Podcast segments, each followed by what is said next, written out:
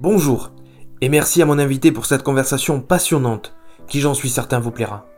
Si vous avez envie de découvrir d'autres interviews, en écrit, en audio ou en vidéo, je vous invite à aller sur lafrancecourageuse.fr et à partager sur vos réseaux sociaux. La France Courageuse est une initiative, un terrain où poussent les interactions et les discussions. Bonne écoute. Bonjour Dominique Faveur. Bonjour. Tu es la cofondatrice du Petit Zeste. Merci de m'accueillir aujourd'hui dans vos locaux et de prendre le temps de cette conversation. Alors on va commencer directement dans le sujet. Qu'est-ce qui t'a donné envie de t'investir dans cette aventure? Alors euh, bonjour Baptiste, merci de m'accueillir euh, sur euh, ton podcast. L'idée est venue assez naturellement au printemps 2020 lorsque j'ai voulu faire plaisir à ma grand-mère. Alors il faut savoir que moi j'adore cuisiner et je voulais lui envoyer une petite attention pour lui dire que ses petits-enfants pensaient à elle. Du coup, je lui ai préparé un petit coffret avec des biscuits, un souvenir photo et un petit mot. Et elle était vraiment très heureuse de recevoir cette, surprise. Et, euh, en fait, mes proches ont commencé à en commander. Et puis, euh, je, je, ressentais ces petits papillons dans le ventre quand je les préparais, ces coffrets. Et c'était une période où euh, j'étais en train de me chercher un petit peu, savoir ce que je voulais faire. Et j'ai pris tellement plaisir à préparer ces coffrets que je me suis dit, là, il y a quelque chose à faire. Donc, c'est comme ça que l'aventure du Petit née. Une, une démarche personnelle Absolument, une démarche personnelle. Les produits sont fabriqués à Lunel, c'est ça? C'est ça. Donc on a, on est ici dans notre propre atelier euh, à Lunel. Donc nous sommes trois personnes aujourd'hui. On fabrique tous nos biscuits salés et sucrés avec des matières premières locales ou françaises, de façon artisanale. Donc euh, Marion et moi euh, sommes toutes les deux en production. Et puis on travaille uniquement avec des recettes que j'ai confectionnées moi-même. Euh, avec ce retour vraiment, euh, enfin, beaucoup de gourmandise et, euh, et vraiment du goût apporté avec des ingrédients naturels et qui sont assez puissants de façon intrinsèque, comme le roquefort, le pélardon et autres. Chouette, c'est bien, original. ouais, il faut les goûter maintenant. Qu'est-ce qui a été le plus compliqué dans cette aventure? Des moments difficiles, il y en a. Euh, je pense que toute vie d'entrepreneur euh, connaît euh, des hauts et des bas. Après, ce qui était difficile, c'était le le départ, quand on n'avait pas encore nos locaux et qu'il fallait, on louait un laboratoire de pâtisserie en fait. Et du coup, on se déplaçait avec nos sacs de farine de 25 kilos le lundi à 5 heures du matin. On enchaînait avec une énorme journée de production et donc ça, c'était assez usant sur la longueur. Surtout qu'on l'a fait pendant six mois et, et voilà, c'est aussi on a un peu peur, c'est le début de l'aventure, on est très excité aussi, donc c'est un peu l'ascenseur émotionnel. Euh, donc je dirais que ça a été, euh, il fallait s'accrocher à ce moment-là. Avant de parler des produits qui sont quand même assez intéressants, on les a sous les yeux. C'est vrai qu'en audio, euh, les auditeurs ne peuvent pas s'imaginer, mais je les invite déjà à aller sur le site internet et les réseaux sociaux. Pour parler de, de vous, vous définissez comme épicurien, épicurien et ingénieur agronome. Alors ingénieur agronome, c'est quoi? C'est votre métier d'avant? C'est votre formation? Tout à fait. En fait, Eloi et moi sommes tous les deux euh, ingénieurs agronomes de Montpellier Supagro, euh, qui est une école d'ingénieurs euh, en agronomie. Et euh, en fait, on s'est spécialisé tous les deux plutôt sur la partie euh, transformation, donc agroalimentaire. Euh, mais ce qui est intéressant avec cette formation, c'est qu'on voit tous les enjeux de l'amont, euh, au niveau de voilà de l'agriculteur, des exploitations, euh, de tout le système, on va dire, et on va jusqu'à l'aval, le consommateur et tous les enjeux, leurs attentes euh, donc je dirais que la hum, transversalité de cette formation est un gros atout euh, aujourd'hui euh, pour, pour nous, parce qu'on s'intéresse, on travaille avec des matières premières qu'on va chercher pour certaines propriétés aussi. et ça nous permet aussi de comprendre ben, la saisonnalité des produits, de savoir qu'en face, il y a tout un travail de l'agriculteur qui est à valoriser. Et, et l'aval, ben, c'est cette vision ben, qu'attend aujourd'hui le consommateur. Voilà, donc ça c'est notre côté ingénieur agronome. Euh, et de par le côté ingénieur, on a un certain nombre d'outils qui nous permet euh, voilà, d'être euh, assez efficace, je dirais, dans notre façon de travailler. Et ensuite, épicurien, ben, nous tous les deux, on est de bons vivants, on apprécie les bonnes choses, les, les recettes ben, comme à la maison. On prend plaisir vraiment à cuisiner et à accueillir nos proches. Euh, et ça, ça a été clairement le fil conducteur de toute ma vie. Euh, prendre plaisir à manger et à cuisiner pour, euh, pour mes proches. Comment s'est passé ce passage entre le fait d'être ingénieur et le fait d'être entrepreneur? Ça, c'est un vrai sujet euh, parce que euh, moi, dans ma tête, j'avais ce petit schéma de réussite. Ben, il faut faire des études. Ensuite, ben, on est recruté par une grande ou petite entreprise. En tout cas, un parcours très linéaire.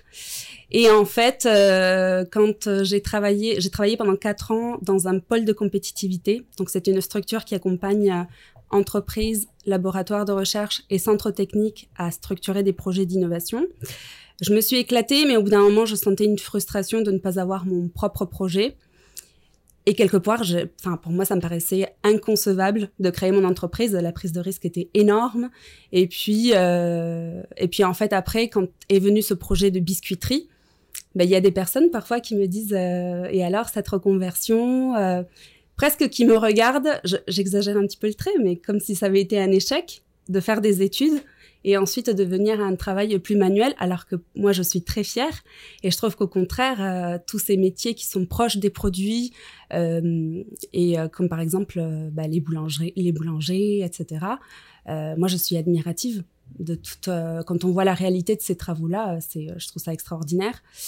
Et, euh, et, donc ce passage, euh, bah, au début, j'avais euh, quelques craintes, et en fait aujourd'hui, euh, bah, j'ai pas l'impression d'avoir fait une reconversion dans le sens où je mobilise encore des compétences euh, de mon parcours précédent. Et, et, en fait, je, je, me régale au quotidien, voilà, continuer à développer des produits et, et être proche du produit. Pour moi, c'est très important ça. Certaines personnes considèrent que c'est une rupture dans ton parcours professionnel et personnel, alors que toi, tu vois ça plus comme une continuité. Tout à fait, tout à fait. Pour moi, c'est euh, une richesse et je suis euh, très heureuse d'avoir osé euh, avoir créé cette entreprise-là et, et je le vois pas du tout comme une rupture, au contraire. Le fait de se lancer à plusieurs dès le départ, c'est rassurant? Alors, on était deux au départ, Éloi et moi. donc, Éloi est mon mari et on s'est associés dès le départ. Euh, c'est vrai que c'est rassurant et surtout on est très complémentaires. Euh, donc c'était important, c'est clair, pour euh, poser de bonnes bases et, et du coup je dirais que c'est une force. Après, je pense qu'il faut s'associer voilà avec quelqu'un qui avec qui on est en confiance et qui apporte vraiment une complémentarité à l'autre. Tu t'aurais vu te lancer toute seule? Non. enfin, je pense que avec le recul, avec le recul je pense que j'aurais été découragée euh, un certain nombre de fois. Et c'est là où c'est intéressant, c'est que quand on, on, a peur et qu'on on hésite à arrêter, ben, l'autre est là pour nous dire non, il faut y croire, etc. Et c'est... Euh, ça permet d'avancer. Ça permet d'avancer, ouais. Comment aujourd'hui sont répartis les rôles entre vous deux? Alors, euh, au départ, c'était assez net, on va dire, parce que moi j'étais du côté de la production, du développement de produits, de la qualité, euh, et Eloi s'occupait plutôt de la partie commerciale, gestion. En octobre dernier, on a recruté Marion, qui euh, gère aujourd'hui, euh, qui s'occupe de la production. Hein. Euh, moi, je, l'accompagne régulièrement, mais, mais voilà, j'ai quitté un petit peu plus la partie production. Du coup, il y a eu une réorganisation. Et en fait, donc aujourd'hui, Eloi s'occupe vraiment de toute la gestion de l'entreprise et les ventes. Et moi, j'ai pris plus des fonctions autour de la communication, du marketing et du développement de produits. voilà. Et de temps en temps, je reviens faire mes petites marguerites. tu as une sensibilité euh, créative au départ, à la base, ou, pas? Oui, c'est vrai que euh, je, je, suis euh, assez créative. Et j'ai commencé, en fait, il y a une période où voilà, je, je, cherchais un petit peu, je m'explorais. Et j'ai une psychologue qui m'a vraiment aidé à pousser davantage ce côté créatif. Et je la remercie pour ça d'ailleurs. Et ça m'a permis, voilà, de, de me faire confiance et de, voilà, de savoir écouter ce qui me fait vraiment plaisir. Et donc, cuisiner, partager, créer, développer de nouvelles choses. Oui, il y a un mot qui revient souvent, c'est imaginer, qui fait appel au mot imagination. Donc, c'est cette idée de penser, voire de rêver certains, certains produits. Tout à fait. Moi, je suis, euh, j'écoute énormément de podcasts, euh, je lis beaucoup et, euh, et je m'inspire bah, de, tout, de tout ce qui m'inspire. Donc euh, c'est là où c'est intéressant d'avoir quelqu'un comme Eloi qui euh, qui me canalise aussi quand j'ai trop d'idées. et euh, et du coup ben voilà, on se complète pas mal, mais des idées j'en ai tout le temps, tous les jours et j'en concrétise certaines comme là par exemple où on est en train de constituer un panel de dégustateurs grâce à nos réseaux sociaux, donc le petit zeste sur Instagram et Facebook, où on cherche voilà à développer les nouvelles recettes avec des dégustateurs tirés au hasard, voilà pour pour savoir si on s'oriente dans le bon sens ou pas. En parlant de ça, en parlant des recettes et des produits, quel a été le premier produit que vous avez développé, imaginé, pensé? Le tout premier. Le tout premier, ça a été le croustillant, euh, noisette et miel. Euh, voilà, c'est vrai que. Ça donne envie. Ouais, bah, je te ferai goûter après. Euh, c'était celui-là qui a d'ailleurs reçu une médaille d'argent au concours Héros Gourmand 2021-2022. donc j'étais très contente puisque c'est du développement personnel. Donc voilà, une petite création. Et comment ça s'est passé cette période de un peu recherche et développement, tasting euh, on, on, fait tester à ses proches, on, mm. euh, on, fait goûter un peu un panel pour avoir des retours, ou on, on part dans ce en quoi on croit en se disant euh, moi j'y crois donc ça va marcher Alors je dirais qu'il y a les deux. au départ j'avais ciblé des recettes euh, et ensuite, on a euh, proposé les biscuits. Je me souviens parfaitement, c'était un dimanche à Toulouse chez mes parents. Euh, on avait réuni toute la famille pour leur faire goûter quelques recettes et c'était formulaire anonyme. Tout le monde répondait à des questions. c'était très sérieux. et, et après aussi à des voisins que j'avais sollicités également. Et voilà, en fait, en ayant leur retour et aussi bah, notre propre palais quelque part aussi, ça nous permet d'affiner. Euh, les recettes et puis, euh, puis c'est comme ça que ça s'est structuré assez naturellement au final. Quels ont été les retours? Euh, les retours Les retours étaient très positifs. C'était plutôt sur voilà des idées aussi dans même dans la conception du, du coffret par exemple.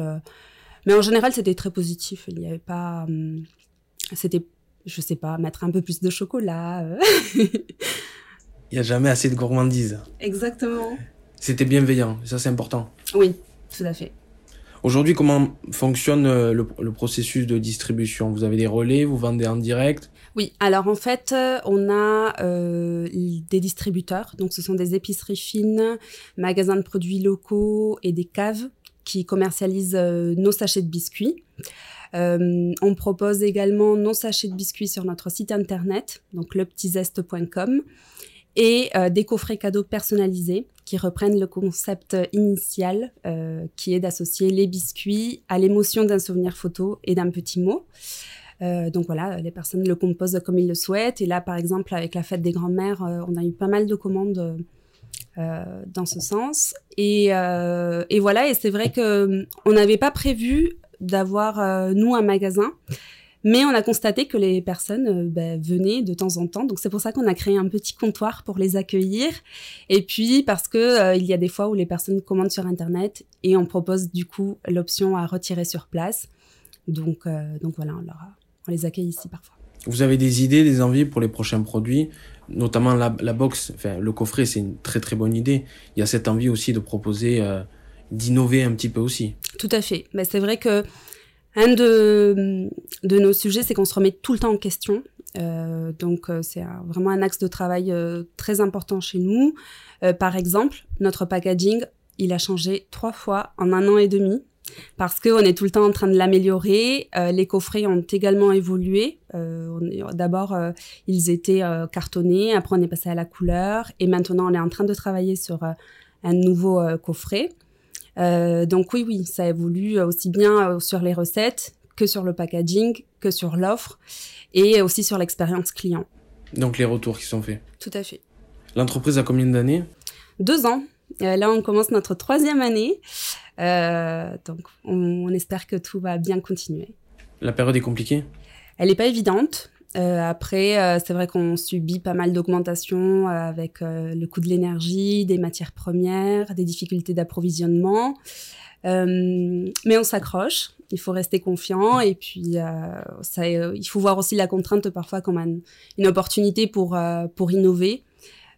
typiquement, là, on est en train de sortir, on se rend compte aussi que d'avoir des, des packaging, c'est difficile et on cherche, nous, en plus, à être plus responsable, avoir moins d'impact sur les, les déchets. Et, euh, et du coup, on a développé par exemple une offre vrac. euh, qui n'était pas prévu lorsqu'on avait commencé le petit zeste. Et en fait, on est très content d'aller dans, dans cet axe-là. Vous avez fait le choix de recettes naturelles et gourmandes sans aucun additif. cela comporte quelques inconvénients, j'imagine.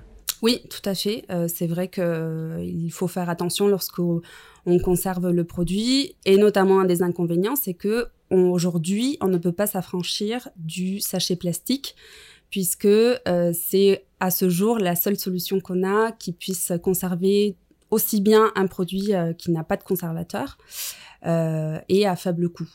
Voilà, donc euh, ça c'est une des contraintes. Après, bien sûr, euh, il faut protéger euh, les produits de la lumière, voilà, mais, mais ça se fait. Après, on travaille avec, ce sont, ce sont que des biscuits secs, donc c'est l'avantage aussi pour, pour, voilà, pour leur vieillissement. Sur, sur, les recettes naturelles, le fait de valoriser et de vouloir valoriser la qualité des produits de nos terroirs, comment ça fonctionne? Vous sélectionnez, vous rencontrez des, producteurs, euh, des agriculteurs Comment ça fonctionne un peu? Alors euh, oui, on a ce travail euh, qui est très important d'approvisionnement. on cherche à échelle locale les matières premières qui sont un peu phares, qu'on arrivera bah, à valoriser dans les biscuits.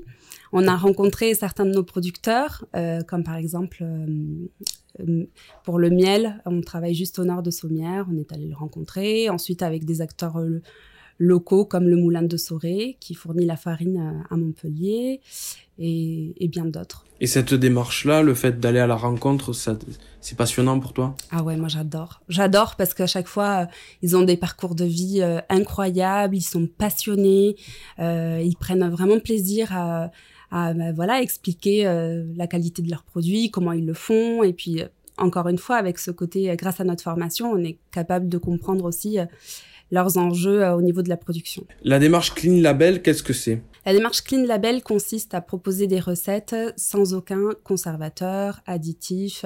Donc voilà, vraiment des recettes le plus naturelles possible. Quel regard tu portes? Alors c'est un peu plus personnel justement sur tout ce dont on vient de parler, la valorisation de, du fait en local. Je pense que c'est euh, évidemment très important de, de, soutenir aussi bien les agriculteurs et les petites entreprises, et euh, petites et grandes entreprises qui sont euh, en France. voilà, je, je pense qu'il y a tout à, toute une responsabilité de notre part de consommer mieux en faisant vivre euh, ces acteurs locaux et euh, aussi en ayant cet impact euh, environnemental en consommant des, choses qui sont produites à proximité. Et vous vous sentez ou pas hein, une certaine responsabilité de porter cette logique, cette idée-là? Oui, complètement, complètement. Tu, sens qu'il y a vraiment un réel attrait pour ce genre de, de produits, de démarches? Oui, en fait, les retours sont très positifs. c'est vrai que on le montre peut-être pas assez, mais pour nous, c'est vraiment complexe parfois de développer des produits qu'avec des matières premières locales parce que forcément euh, quand on va chercher plein de matières premières euh, exotiques ben, le panel de la créativité est beaucoup plus large. Euh, mais comme je le disais précédemment parfois la contrainte est aussi une source une, opportunité pour innover. Et, c'est grâce à ça qu'aujourd'hui on propose des recettes qui sont différentes. On va rechercher des, des, associations un petit peu authentiques comme par exemple le pélardon on, finalement, on voit très peu de biscuits au pélardon. Euh, le confit d'oignon doux des Cévennes et le poivre noir. Euh, donc non, non, je pense que c'est euh, c'est vraiment une force et, et, les gens sont de plus en plus réceptifs. Alors finalement, grâce au, au Covid, je pense qu'il y a une prise de conscience qui a été accélérée sur ces aspects-là. Vous, ça vous a permis aussi de, de, de vous remettre en question ou au contraire de profiter d'un marché? Ah non, non, ça a été vraiment euh, une occasion pour nous de, présenter euh, une démarche qui était très profonde en fait, euh, ancrée en nous et, euh, qui nous permet encore une fois d'avoir cette ce travail qui lie l'amont et l'aval. Ce que je trouve intéressant, c'est que la démarche dont tu dont tu parles, elle peut vraiment s'appliquer partout et notamment au biscuit qui est, qui est quand même le, produit à la base le plus simple, mais que vous faites décliner et sur euh, sur le sur lequel vous mettez vous mettez une démarche. Et c'est ça que je trouve intéressant, c'est qu'il faut qu'on puisse expliquer au consommateur qu'il a le choix entre le produit industriel qui est fait très très loin et le, produit local qui est fait d'une certaine façon, y compris sur le biscuit. C'est un produit qui paraît simple, mais finalement derrière, euh, il y a une palette de possibilités, de recettes et autres. Et, et aujourd'hui, on n'est pas, enfin, il y a énormément de petites biscuiteries et c'est très bien. Hein, qui montre comme quoi euh, il y a vraiment un, marché et aussi euh, voilà que c'est un produit sur lequel on peut euh, proposer une offre locale gourmande et des recettes audacieuses. À la France courageuse, on a l'habitude de dire que les aventures, les entreprises, les marques sont à l'image de celles et ceux qui les portent. Quelles sont les valeurs de l'entreprise, de la marque? Les valeurs sont la qualité, qualité de service, qualité au travail, qualité des produits, qualité d'approvisionnement. c'est vraiment une des premières valeurs. La gourmandise, euh, ça, c'est clair qu'on le porte euh, au quotidien. Toutes les recettes sont pensées pour euh, vraiment croquer dans un biscuit et prendre plaisir, vouloir l'offrir, le, le, partager. Et j'arrive justement à ma troisième valeur qui est le partage. le partage, c'est se retrouver, ouvrir un sachet de biscuits et passer un moment ensemble. la convivialité, c'est vraiment, ouais, une des valeurs euh, fondatrices aussi du Petit Zeste, et notamment à travers ces coffrets. Ça s'illustre aussi de cette manière-là. On partage un petit zeste à quelqu'un euh, à qui on veut faire plaisir.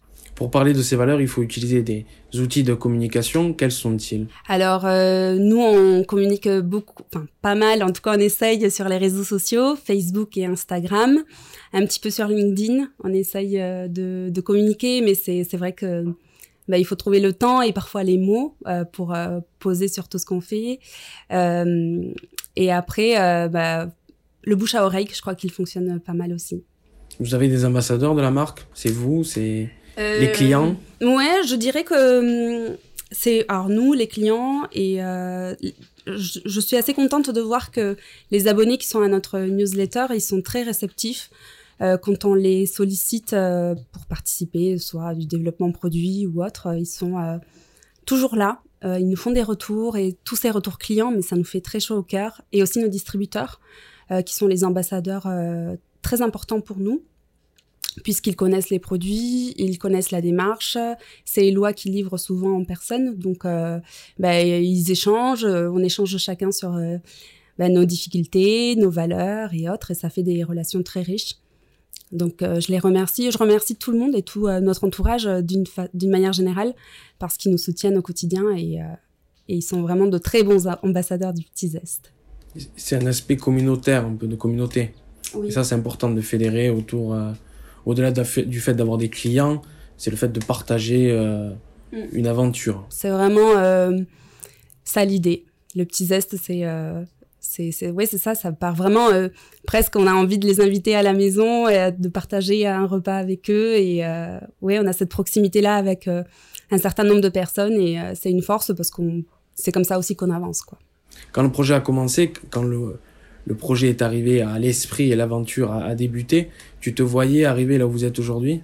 Pour être honnête moi, je suis assez optimiste en général, mais l'entrepreneuriat me faisait tellement peur que je ne pensais pas arriver euh, au stade où nous en sommes. Alors bien sûr, euh, en toute modestie, ça fait que deux ans, on a euh, à peu près 250 points de vente, donc voilà, on, avance petit à petit, mais je suis quand même très très heureuse et fière de ce qu'on a réussi à faire.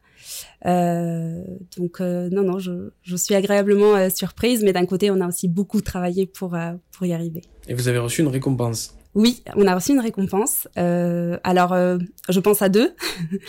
la première, ça a été la médaille du concours euh, Héros Gourmand, qui pour moi était vraiment euh, une forte reconnaissance de la, sur la qualité de nos produits. Et la deuxième, ça a été à Lunel, euh, l'été dernier, où on a reçu un chèque de 3500 euros.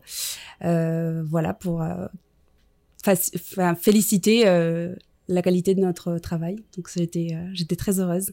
Ah, ça fait du bien. Ah oui. ça motive. Tout à fait.